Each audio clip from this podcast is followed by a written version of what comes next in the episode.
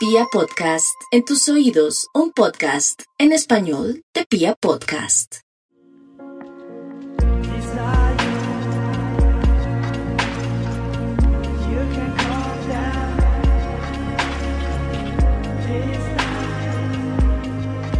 Viajeros, muy buenos días y bienvenidos a este nuevo podcast de Pasión por Viajar de Vete por el Mundo. Hoy traigo una invitada muy especial que yo sé que muchos de ustedes estaban esperando para hablar de un tema que sé que es interesante e importante para todos los viajeros. Joana Carvajal, bienvenida, ¿cómo estás? Por favor, una presentación para quienes aún no te conocen. Hola, Yu, muchísimas gracias por tu invitación. Feliz de estar acá con, con vosotros. Eh, mi nombre es Joana Carvajal, soy psicóloga. He realizado un máster en tratamientos psicológicos y de la salud y un máster en intervención social comunitaria. El seguidora de Vete por el Mundo. Eh, me encanta mucho la información que compartes en redes para la gente que, que le encanta viajar y conocer nuevas culturas y nuevos lugares. Muchísimas gracias eh, también por, por eh, eh, hacer parte de este capítulo de podcast, porque yo sé que muchos viajeros algunas veces pasamos por situaciones así donde no sabemos si, si qué queremos en algún punto de nuestras vidas o estamos pasando de pronto por una ruptura amorosa o por una situación compleja o de trabajo o incluso hasta mm, felicidad infinita. Y lo que, lo que deseamos en algún momento de nuestras vidas es viajar, eh, sentimos algo dentro de nosotros mismos que dice yo quiero ir, yo quiero salir, yo quiero, em, no sé, explorar. Entonces este capítulo em, creo que podríamos llamarlo algo así como un viajar para sanar.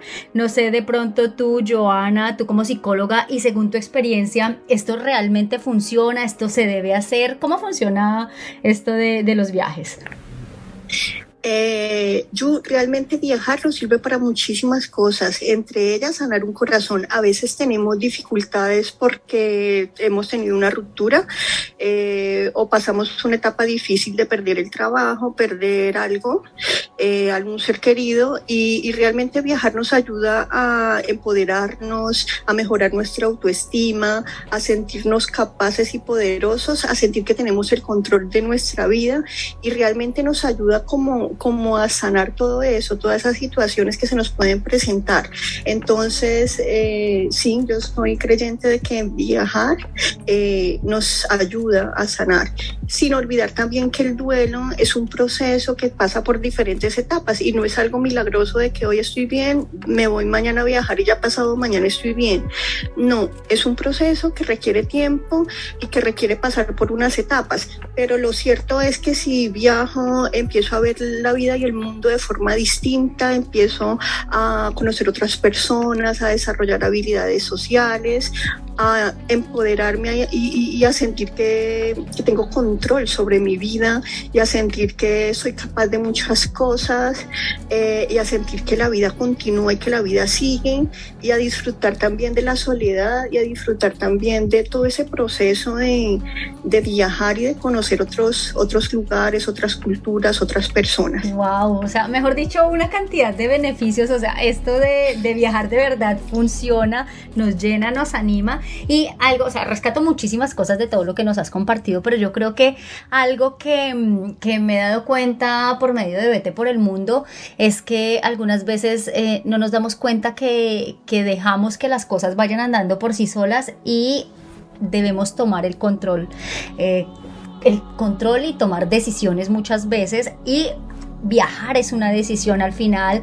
Puede que esté allí, yo veo los vuelos, yo veo los hoteles, yo veo que la gente viaja, que sube fotos, que hace de todo, pero yo también puedo tomar la decisión de viajar y de em, hacerlo de una manera ya sea controlada pero al final sabemos que esto siempre va a ser positivo independiente de la situación que estemos viviendo. Muchísimas gracias Joana, una vez más bienvenida y ahora eh, entremos un poco más en materia, pero quisiera preguntarte tú claramente, eres ¿no? O sea, estoy segura que tú tienes una experiencia, un background y quisiera que nos cuentes un poco, has tenido la posibilidad de viajar, dónde vives, dónde estás, cuéntanos un poquito de esa historia. Mm, vale, yo sí soy, soy viajera. Eh, empecé a viajar en el 2009, la verdad siempre desde el colegio estaba con las ganas de, salir del país, de viajar, de conocer otras culturas, otros lugares. Eh, tenía el gen viajero, no sé si lo desarrollé o ya lo tenía, pero, pero estaba ahí esa necesidad de, de otras cosas. Y al final lo concreté en el 2009 viajé a España a hacer un máster. Eh, la opción era o España hacer un máster o un país donde pudiera aprender inglés. Me decanté por España. Eh, llegué a Málaga, eh, hice el primer máster. Me gustó tanto que me hice otro máster solo para quedarme eh, y poder alargar la estancia. Bueno, al final estuve seis años en, en Málaga. Eh, hablando de corazones rotos, pues en el 2014 se me rompió el mío. Mm, y, y pues salí de una relación de cinco años. Eh, el proceso fue muy difícil. viví ese duelo y, la verdad no sabía qué hacer, no sabía si volver a Colombia, no sabía si quedarme en España, en Málaga. En ese momento no solamente se me juntó el duelo de, de la pérdida de la relación, sino también el duelo de perder el trabajo y perder el sitio donde vivía. Entonces fueron una, mezcla de duelos difíciles de procesar. Mm. Y me pasó un poco como lo que tú contabas la vez pasada que te estaba viendo y empecé a preguntarle a mucha gente qué hacía, qué hacía, qué hago, qué hago, no sé qué hacer. Mucha gente me decía que, bueno, mis padres, por ejemplo, prefirieron no, no decirme qué hacer para después no... No decir, ah, yo se lo dije. Responsabilidad, exacto. Los padres son, fueron muy cautelosos. Son sabios. Pero sí le pregunté a todo el mundo y al final tomé la decisión de volver. Mm, tomé la decisión de volver porque realmente el duelo se me volvió un poco patológico, tenía depresión y creo que el duelo es sano, el duelo es una etapa y es un proceso que superamos y ya está, pero cuando dura mucho tiempo, cuando se nos vuelve una depresión, eh, pues lo ideal, yo le, le, doy esta recomendación a las personas que nos escuchan, buscar ayuda profesional es necesario. En ese momento la mejor opción era como regresar a Colombia para poder, en fin, eh, tener como otras preocupaciones eh, Cambiar el ambiente, ¿no? Ni por mi vivienda, ni por mi comida, ni, sino como más bien estar preocupada solamente por recuperarme. Entonces, eh, realmente por eso volví, pero antes de volver hice un viaje, un viaje de casi un mes por Europa. Eh, tú me preguntabas la experiencia, pues imagínate, yo no hablo inglés, tenía muy poco dinero Mm, ese viaje lo hice con un dinero que me enviaron mis padres, imagínate. y, me fui por toda Europa a hacer un interrail, que no sé si lo que, los que nos escuchan saben, un interrail son unos billetes de tren en el que tú compras dependiendo 20 días, 30 días y puedes usarlo por toda Europa. Europa está muy bien conectada por trenes. Eh, me recorrí como nueve países sola, con una mochila inmensa eh, en la espalda y con muy poco dinero. Entonces ese viaje me hizo sentir que yo era poderosa, que iba a poder sobrevivir a cualquier cosa, que iba a estar bien, conocí gente, eh, empecé a sentir que tenía el control sobre mi vida y sobre mis decisiones. Yo venía de una relación en la que mi expareja habla cuatro idiomas mm. y solamente había viajado con él.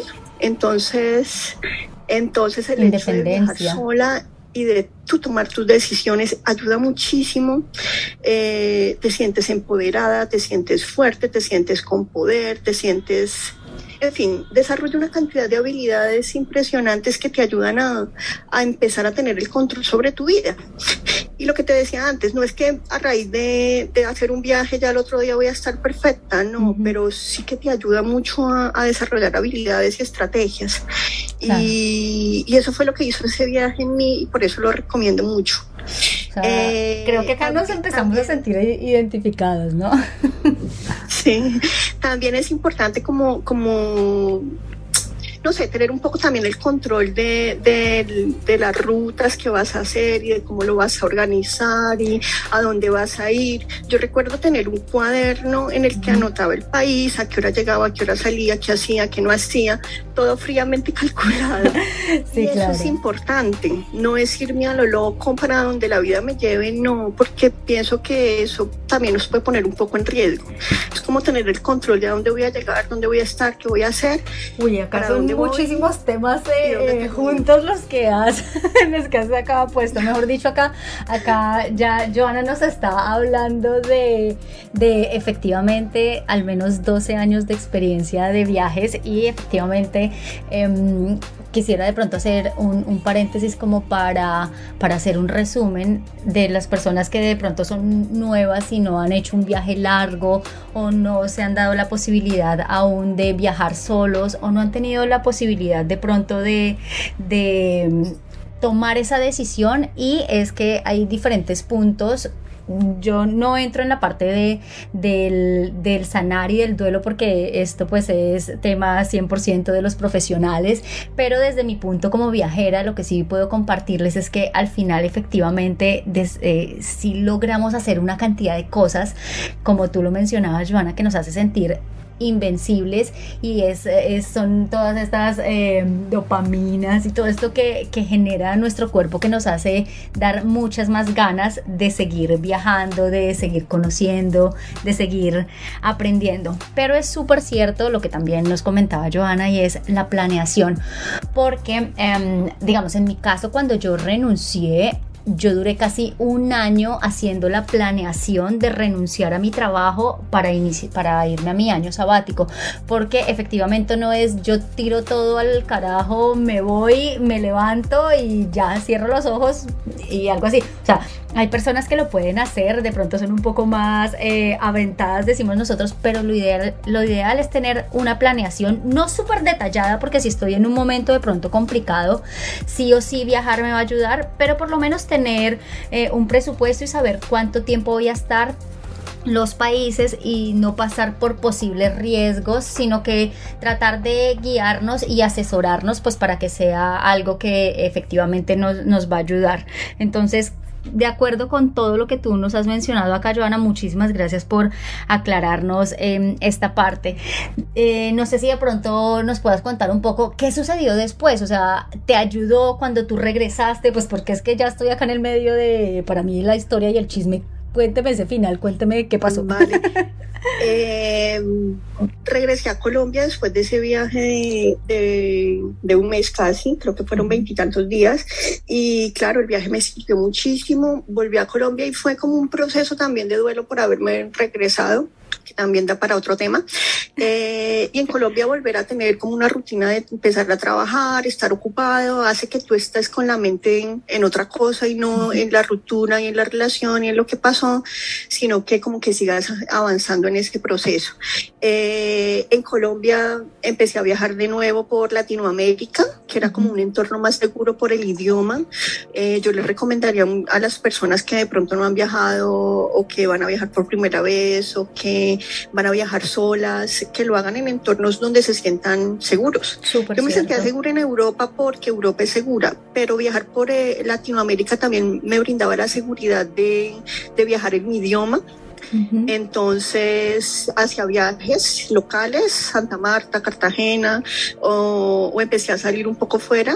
Eh, estuve en Cuba, en Perú, en Brasil, en ¿dónde más? Oh, Argentina, en varios lugares.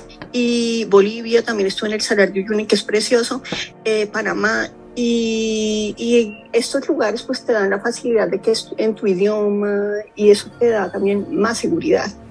Eh, aquí también, no sé, un paréntesis para hablar que a veces cuando dejamos una relación muy larga, estamos solos, nos gusta viajar, mm, la vida no se eh, queda quieta, la vida sigue avanzando, la vida no para y tú quieres seguir haciendo cosas que te gustan. Dentro de esas cosas que te gustan está viajar. Eh, por estar sola o por no tener con quién viajar, pues no, no es dejar de hacerlo, es buscar estrategias. Yo viajé sola, viajé con amigos, viajé con mi familia, con mis hermanas. Wow. Eh, y hice muchos viajes sola también. Entonces, como que esos viajes solos también te sirven para empezar a reflexionar sobre ti, sobre tu vida, sobre tu futuro, sobre lo que tú quieres de tu vida. Eh, y eso, viajar solo te hace sentir fuerte, capaz, poderoso, con control. Efectivamente. Eh, creo yo, y, acá nuevamente para, para retomar esa parte, y es más que recalcar es que se puede viajar de diferentes maneras y lo ideal em, es por lo menos una vez en nuestras vidas darnos la posibilidad de viajar solos o viajar con nosotros mismos, dedicarnos a nosotros. Y acá algo que normalmente me preguntan es, yo, pero voy a estar completamente sola, no va a haber nadie. Al final, cuando viajamos solos, decimos que, que estamos solos mientras tomamos tal vez el avión, pero a donde llegamos hay muchísimos otros viajeros que van a estar acompañándonos, o sea, que están en la misma situación de nosotros. Hay lugares eh, particulares donde otros viajeros que están solos se pueden reunir para hacer viajes conjuntos. Hay eh, tours, pero también se vale viajar con la familia como lo hiciste tú, con amigos, con... Eh, con familiares, también con tu pareja, ¿por qué no darse la oportunidad? O sea, al final lo importante creo es eh, viajar y sentir estas emociones que nos genera estar conociendo nuevas culturas y nuevos lugares. Acá había una parte, Joana, que tú mencionaste y que creo que para no extender este podcast y que se nos mezclen, haremos un segundo podcast y era lo de el duelo de, un inmigrante que te alcancé a escuchar allí cuando dijiste es otro tema, pero creo que vamos a tener que dejarlo para, para un segundo podcast eh, porque me gustaría de pronto... Eh, ir cerrando este donde nos cuentes dentro de las etapas si es normal sentirse así y eh, qué debería ser una persona que se sienta así. No sé si puedas darnos como un orden, un steps o, un step o algo así que, que pueda darles una guía a las personas. Vale, yo claro que sí. Eh, es un proceso y si hay que vivir ese proceso, pasar por esas etapas, no, no es algo que se supere de la noche a la mañana y menos cuando la relación ha, significativo, ha sido significativa, cuando tenemos ciertas características eh, personales y tenemos una historia personal también, el duelo va a depender de, muchas cosas. Hay un desequilibrio emocional y mental y, lo importante es como volver a retomar ese equilibrio, volver a equilibrar todo eso. ¿Cómo lo podemos hacer? Eh, debemos intentar hacer las cosas que nos gustan, aprender nuevas cosas. Si a ti te gusta viajar, hazlo. Si a ti te gusta, no sé, aprender a tocar guitarra o aprender a bailar salsa, creo que es el momento como para empezar a aprender esas habilidades y a desarrollar esas habilidades que, que, otras veces hemos querido hacerlo y no hemos podido.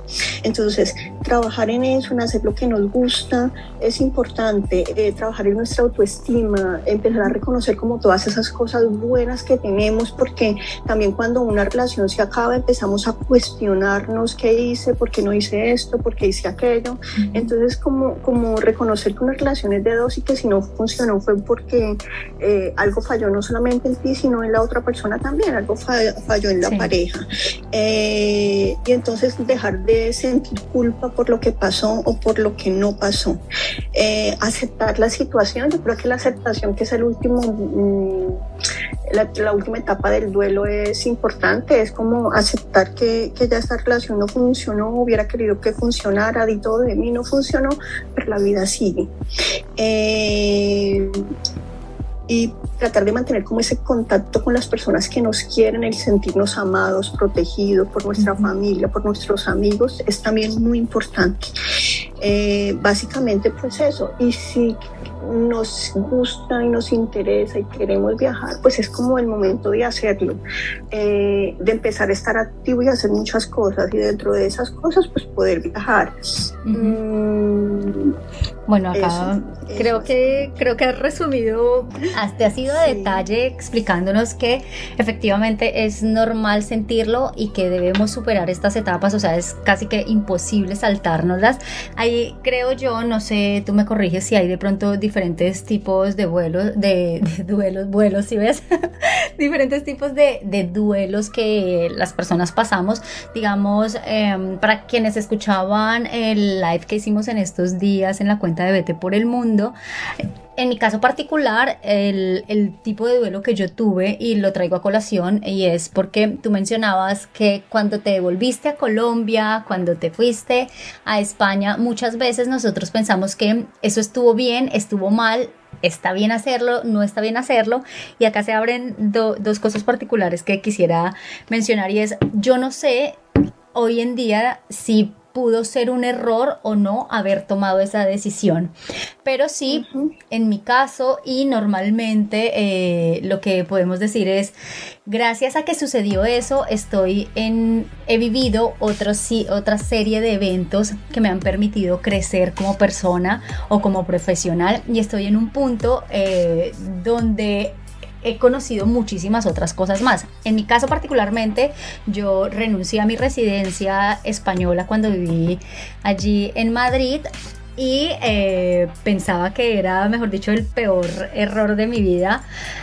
Y renuncié a ella sin saber que la iba a querer más adelante pero hoy en día viviendo en, Italia me doy cuenta que durante mucho tiempo me lamenté por haber perdido esa residencia, pero si no lo hubiese perdido, lo que eh, durante mucho tiempo para mí fue un error, no hubiese tenido la oportunidad de crear Vete por el Mundo y de estar, haber recorrido más de 50 países y estar hoy en día eh, viviendo en Italia. Entonces al final es, es muy difícil uno saber qué va a suceder en el futuro. Yo de pronto tengo una medio idea de lo que quisiera, pero creo que tenemos que enfocarnos muchísimo más en lo que queremos en el presente y si sucedió, pues nada que hacer, sucedió, pasó, si se terminó la relación, si ejecuté esto, pues nada, ya el pasado como que pasado pisado y intentar pasar lo más rápido posible, diría yo, las etapas de los duelos y enfocarnos en el presente y en lo que queremos hacia un futuro, ¿no?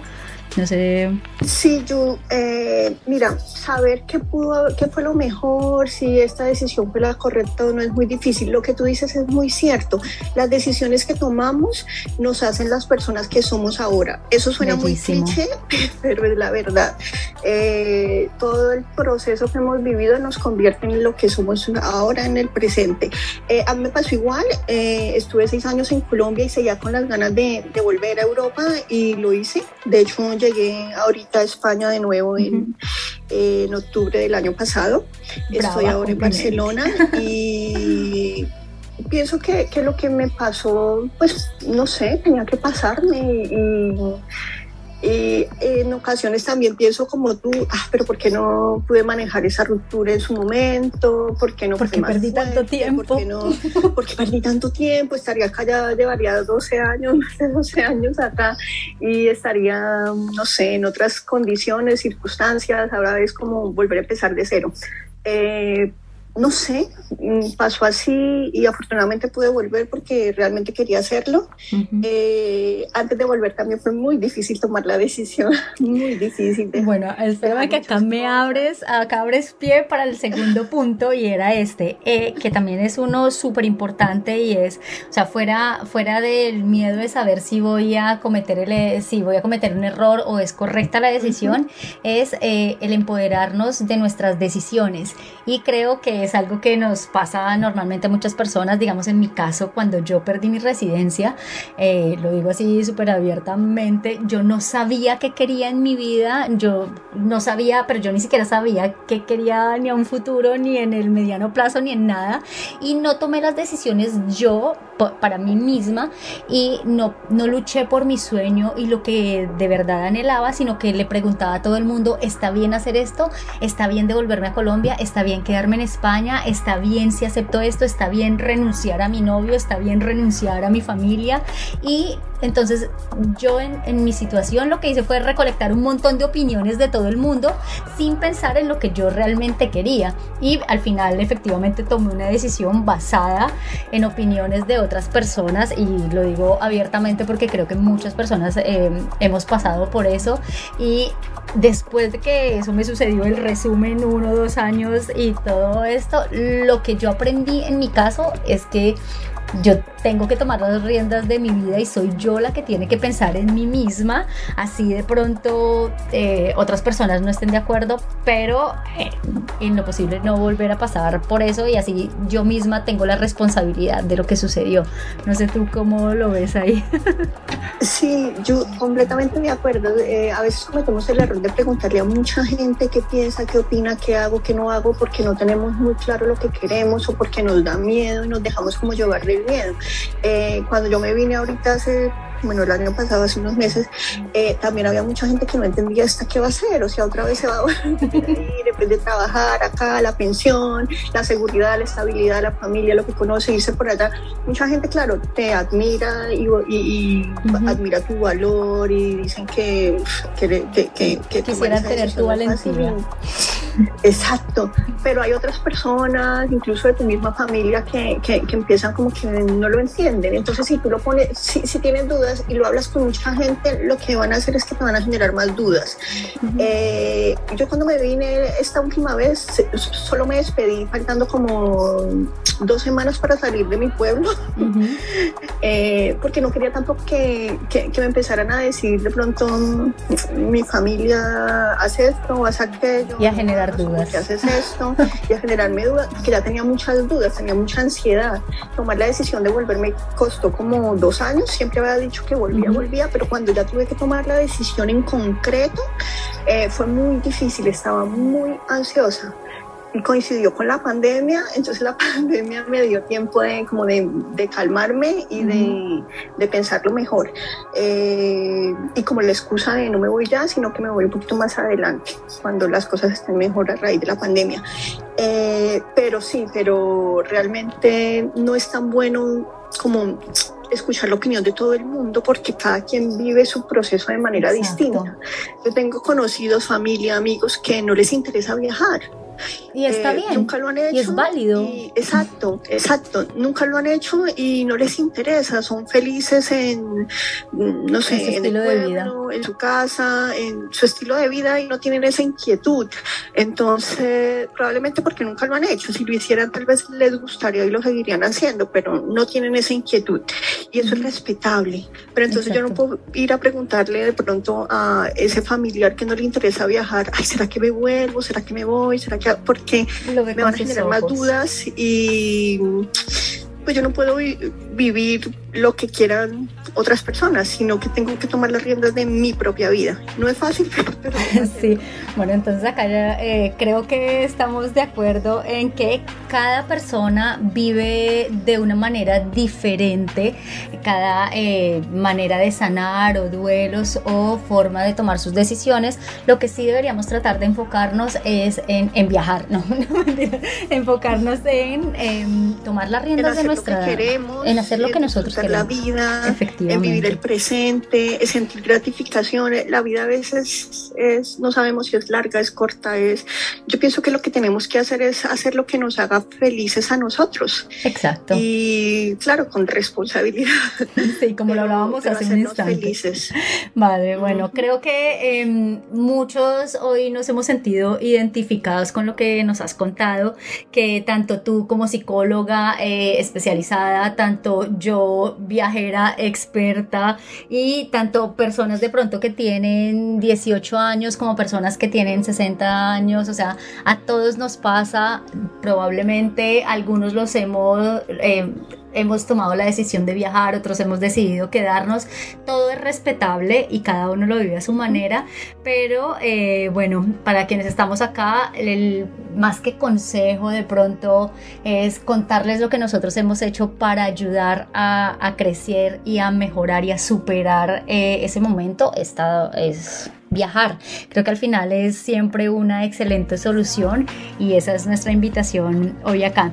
No sé de pronto, Joana, si tú quieres compartirnos algo antes de, cerrar este podcast, igual para quienes eh, no conocen a Joana Carvajal, les dejamos acá en el pie de página de este podcast las redes sociales para que vayan a seguirla, para que le cuenten, para que le escriban y ella con todo su conocimiento e incluso también como viajera experta estará dispuesta a responderle no sé, Joana, ¿qué quisieras compartirnos antes de cerrar? sí.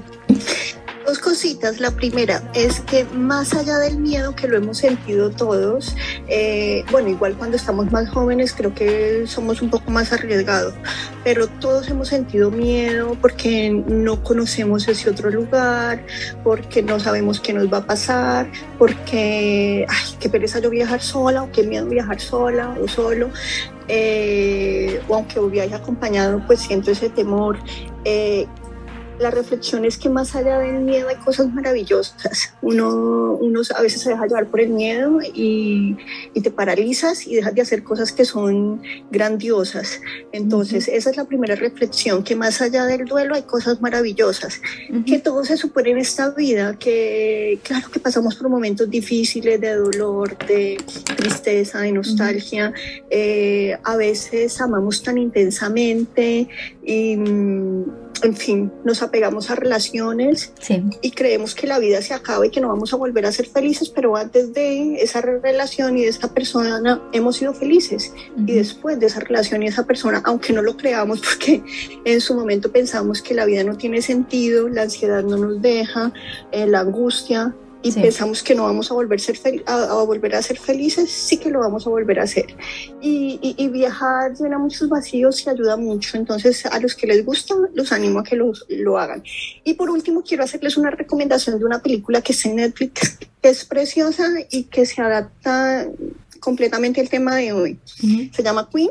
Es una película hindú, es preciosa. Queen como reina. viajera.